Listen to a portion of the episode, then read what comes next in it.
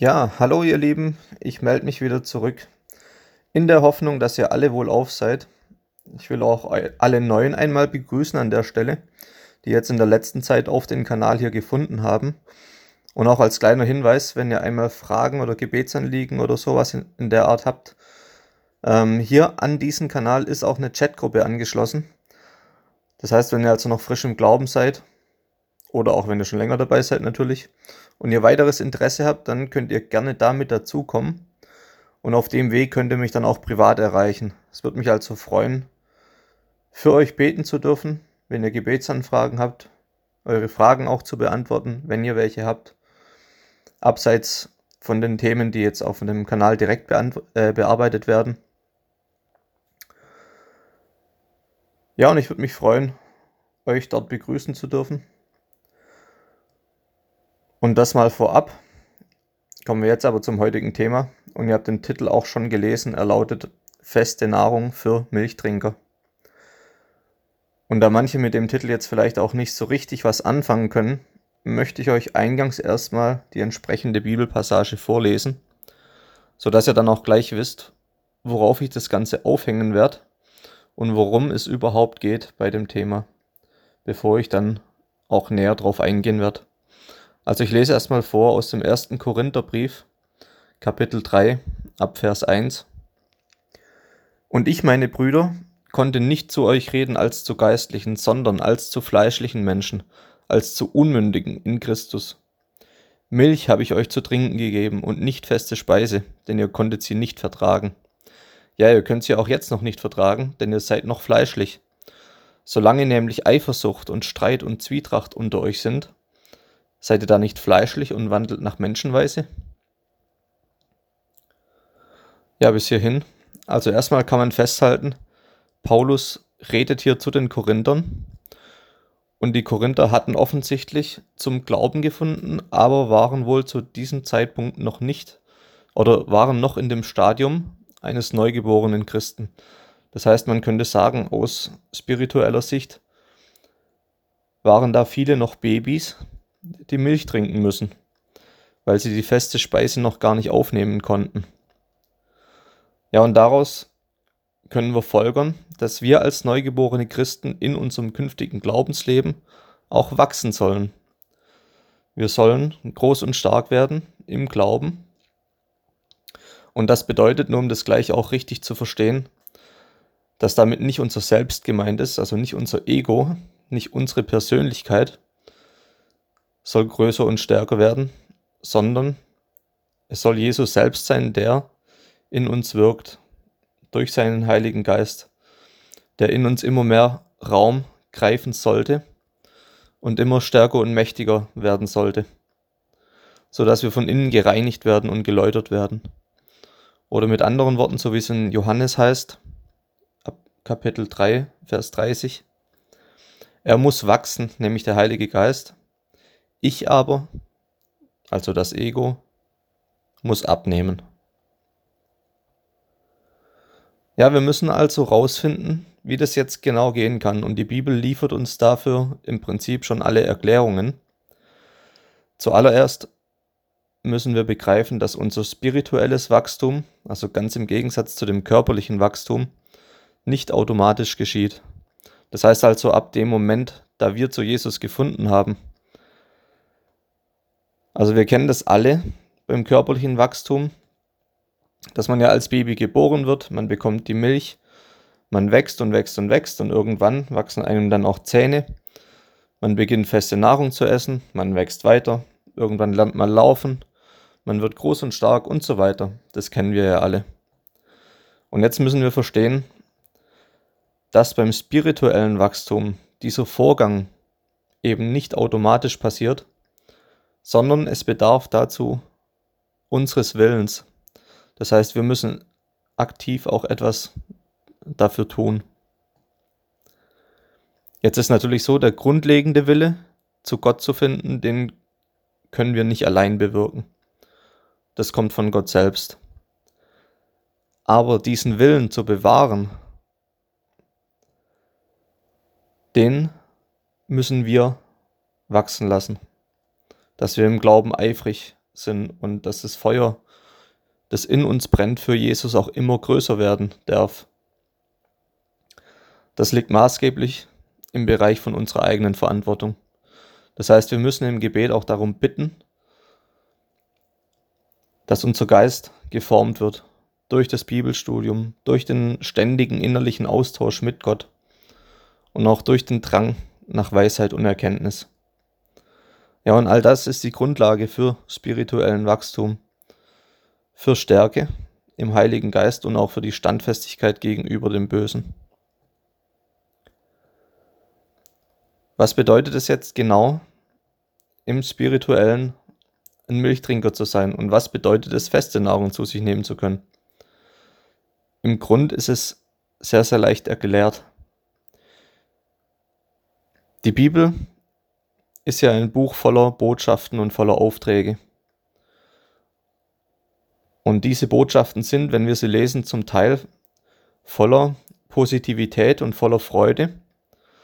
Sie laufen uns sozusagen runter wie Öl, wie man so schön sagt. Und wir sind sofort bereit, die Botschaften zu akzeptieren. Dass viele von diesen Botschaften oft auch an bestimmte Bedingungen geknüpft sind, ist uns zu diesem Zeitpunkt dann oft auch noch nicht bewusst, aber dazu kommen wir später nochmal. Jedenfalls sind all diese wohlklingenden Botschaften sind sozusagen die Milch von denen Paulus spricht oder von der Paulus spricht. An dieser Stelle vom Korintherbrief. Ja, und dann gibt es wiederum Botschaften, die dann eher die feste Nahrung darstellen. Das heißt, sie sind schon nicht mehr so leicht oder eher schwer verdaulich für uns.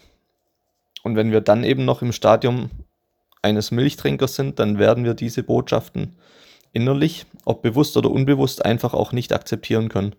Oder im um in der Bildersprache zu bleiben, wir werden die Speise einfach stehen lassen oder sie wieder ausspucken müssen.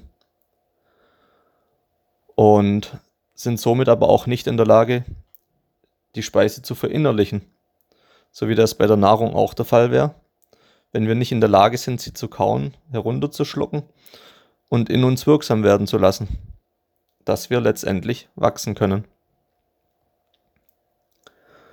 Ja, und Jesus sagt ja von sich selbst auch, ich bin der Weg, die Wahrheit und das Leben. Und sagt an anderer Stelle noch dazu, ich bin das Brot des Lebens. Das heißt also, wenn ich das Brot aufnehmen möchte, also die ganze Wahrheit aufnehmen möchte und verinnerlichen möchte, dann sollte ich, spirituell betrachtet, zumindest schon mal die Zähne haben, um das Brot auch kauen zu können. Das heißt, selbst wenn ich an dem einen oder anderen Stück auch zu knabbern habe, wie man ja auch so schön sagt. Und ich habe aber, ich bin schon in der Lage dazu, dieses Brot zu kauen, dann kann ich es auch in mir aufnehmen. Jetzt könnte man natürlich fragen, warum ist es denn so wichtig, spirituell zu wachsen und stärker zu werden? Weil man muss ja auch nicht alles wissen, hört man ja auch öfter dann als Argument. Und ich versuche das mal zu erklären. Gott beruft die Menschen ja in allen möglichen Lebensabschnitten. Das ist von Mensch zu Mensch sehr, sehr unterschiedlich. Manche Menschen finden ja schon oder finden ja erst zu Jesus, wenn sie sich schon auf dem Sterbebett befinden. Also kurz bevor sie sterben oder kurz bevor sie entschlafen, müsste man sagen in dem Fall. Aber das heißt, ihr Leben ist schon quasi zu Ende und sie haben dann gar keine Möglichkeit mehr für spirituelles Wachstum. Aber sie sind dann dennoch gerettet. Aber andere Menschen werden ja schon in jungen Jahren berufen. Manche schon als Jugendliche oder junge Erwachsene. Und Menschen, die die Erkenntnis über Gott schon so früh bekommen, haben dann auch eine ganz andere Verantwortung damit umzugehen. Denn wir haben gewisse Gründe davon auszugehen, dass in so einem Fall Gott mit dem Menschen noch mehr vorhat. Es sei denn natürlich, der junge Mensch muss dann auch gleich sterben, das kann natürlich auch sein. Aber wenn dem eben nicht so ist, also wir gehen mal davon aus, ein Mensch wird mit 20 von Gott gezogen, er nimmt dann Jesus an, wird getauft und so weiter, und der Mensch lebt dann noch 60 Jahre. Dann kann es sein, ich sage kann, nicht muss, dass so jemand von Gott noch in den Dienst gestellt wird für weitere Aufträge und dass dieser jemand noch die restlichen 60 Jahre seines Lebens Licht sein soll in der Dunkelheit von dieser Welt. Ja, und jetzt wissen wir aber, dass diese Welt unter der Herrschaft des Teufels steht. Und wenn der einen Menschen sieht, der ihm nicht nur droht zu entwischen, weil er sich auf dem Weg mit Jesus befindet, sondern noch dazu vielleicht anderen Menschen noch das Evangelium verkündet und andere Menschen bestärkt, dann rüttelt das natürlich gehörig an seinem Reich. Und er wird dann alles dafür tun, diesen Menschen von seinem Weg abzubringen. Und der Mensch sieht sich dann allen möglichen Anfechtungen ausgesetzt. Er wird also vielerlei Angriffe von seiner Umwelt bekommen. Und das kann von allen Seiten passieren, also von Freunden, von der eigenen Familie, im beruflichen Umfeld, vom Ehepartner oder von der Ehepartnerin natürlich oder auch ja in vielen anderen Situationen im Alltag. Ja, und der Mensch könnte dann, wenn es schlecht läuft, so massive Angriffe auch bekommen, dass er psychisch ausgelaugt sein wird, dass er mental entkräftet sein wird und dass er letztendlich dann vom Glauben abfällt. Und genau an der Stelle wird dann entscheidend sein, ob wir hilflose Babys sind oder ob wir bereits stark im Glauben sind. Mit spirituellen Muskelpaketen und ausgerüstet mit der Waffenrüstung Gottes und bereit für den geistlichen Kampf. Ja, und eben dieser geistliche Kampf ist definitiv ein Merkmal in dem Leben mit Jesus. Und er wird auch schon im Epheserbrief beschrieben. Und zwar im Kapitel 6 ab Vers 10. Das lese ich euch mal eben vor. Im Übrigen, meine Brüder, seid stark in dem Herrn und in der Macht seiner, seiner Stärke. Zieht die ganze Waffenrüstung Gottes an, damit ihr standhalten könnt gegenüber den listigen Kunstgriffen des Teufels. Denn unser Kampf richtet sich nicht gegen Fleisch und Blut, sondern gegen die Herrschaften, gegen die Gewalten, gegen die Weltbeherrscher der Finsternis dieser Weltzeit, gegen die geistlichen Mächte der Bosheit in den himmlischen Regionen. Deshalb ergreift die ganze Waffenausrüstung Gottes, damit ihr am bösen Tag widerstehen und nachdem ihr alles wohl ausgerichtet habt, euch behaupten könnt. Ja, und die Stelle ließ sich selten so leicht mit der Realität abgleichen wie heute, wenn wir sehen, wie die Herrschaften, also die Königreiche oder Regierungen mit anderen Worten, dieser Welt heute agieren, wie sie allesamt der Finsternis dieser Weltzeit dienen und wie sie, wie sie sich fast ohne Ausnahme den geistlichen Mächten der Bosheit unterstellt haben. Ja, und diese Zeit ist wahrscheinlich für die meisten von uns ja, die wir in der Wahrheit stehen und sie auch vertreten. Ein spiritueller Kampf, bei dem Stand jetzt leider auch noch kein Ende in Sicht ist und der leider auch noch schlimmer zu werden droht.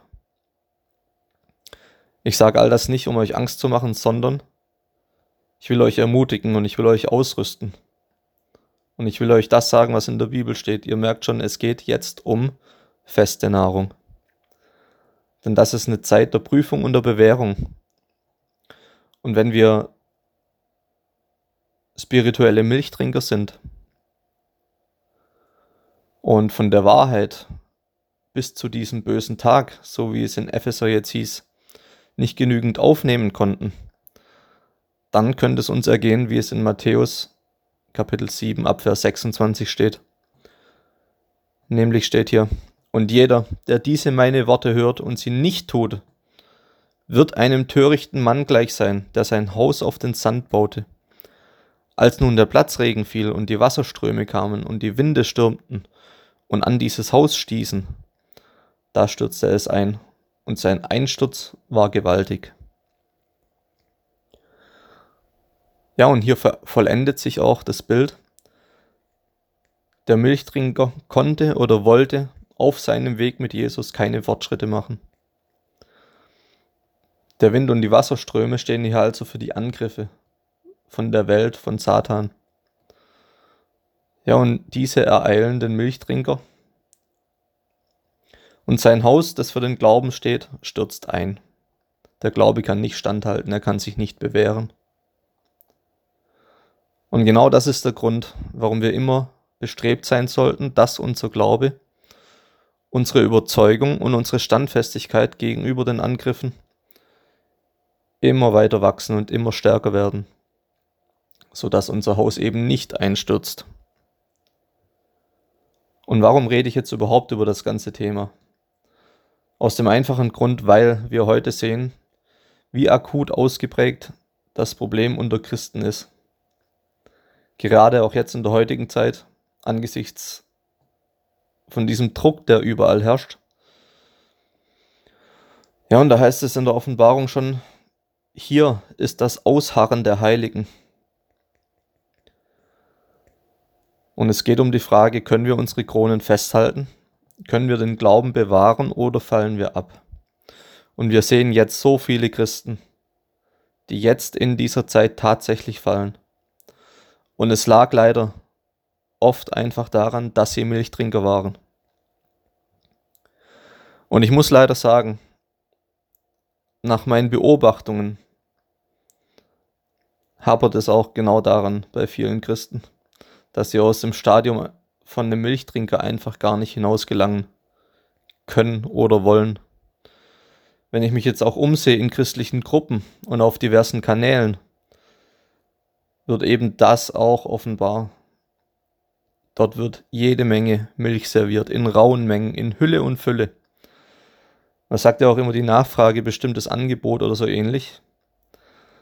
Jedenfalls sieht man dann überall Bilder mit Herzchen, mit Teddybären, mit kleinen Kindern, mit einer Pusteblume in der Hand.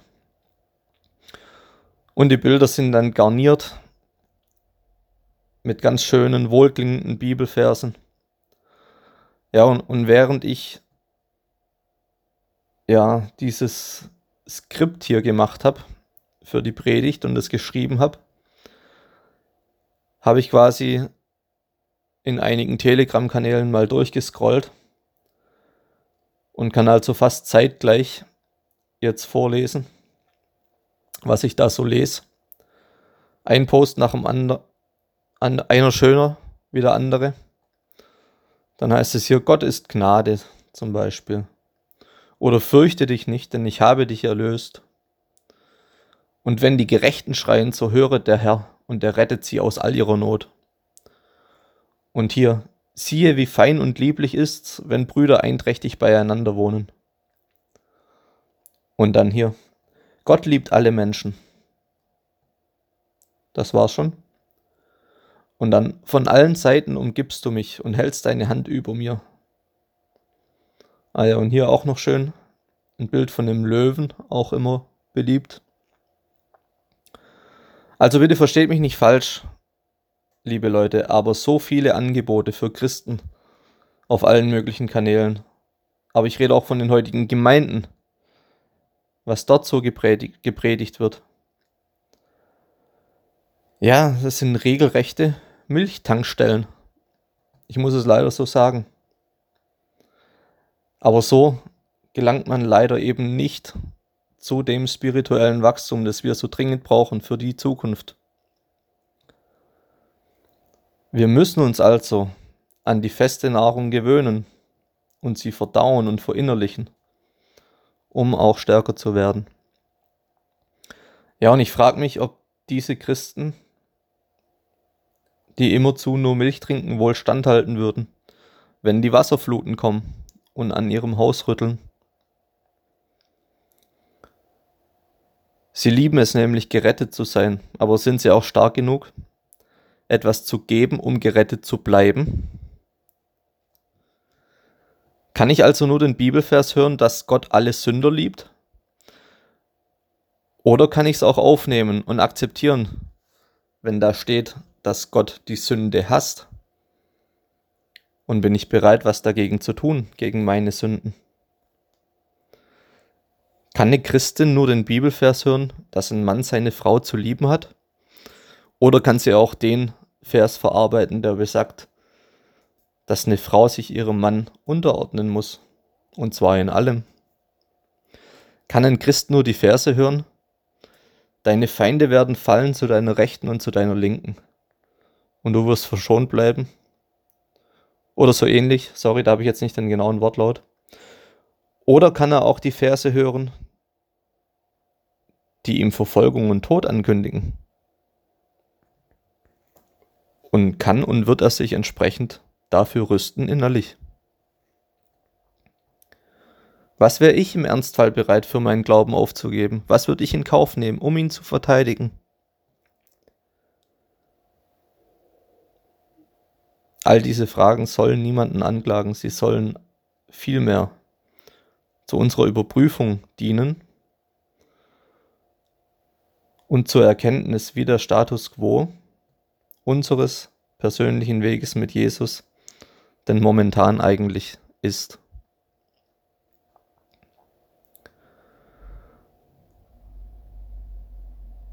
Also will ich euch anhalten heute. Bittet Gott, falls ihr das nicht schon habt, um spirituelle Zähne. Am besten gleich um ein ganzes Mahlwerk und um jede Menge feste Nahrung. Schraubt euer Ego zurück und akzeptiert die ganze Wahrheit, wenn ihr sie in der Bibel lest oder von jemandem hört, der euch aus der Bibel vorliest bittet Gott um eine spirituelle Bewaffnung und wenn Angriffe kommen, bleibt trotzig gegenüber dem Bösen und schützt euch mit allem, was ihr habt, vor Versuchungen und seid zu jeder Zeit bestrebt, so viel wie nur möglich vom Brot des Lebens zu essen. Hört niemals auf zu beten, heißt es darum auch im Galaterbrief. Denn im Gebet empfangen wir auch die Stärke, die wir brauchen und auch den Willen. Ja, und damit komme ich auch für heute zum Ende. Ich hoffe, ihr konntet wieder was mitnehmen. Und was mich anbelangt, ich werde mir auch weiterhin die Mühe geben, euch hier feste Nahrung anzubieten in der Hoffnung, dass ihr weiterkommt. Bitte nicht falsch verstehen, wer schon so weit ist. Für den sollen die Worte nicht gelten. Aber ich will alle ermuntern, die noch nicht so weit sind auf ihrem Weg, die noch nicht die ganze Wahrheit in sich aufnehmen konnten, die vielleicht gerade frisch aus einer Gemeinde konnten, kommen und für die das vielleicht alles völlig neu ist, was sie jetzt hören. Euch will ich ermutigen, macht weiter. Nehmt alle Wahrheit auf, die euch die Bibel zu geben hat, weil dadurch werdet ihr stärker. Und dann hoffe ich, dass ihr es schaffen werdet, euren Weg mit Jesus auch bis zum Ende zu gehen Es ist nicht mehr viel Zeit, die wir durchhalten müssen.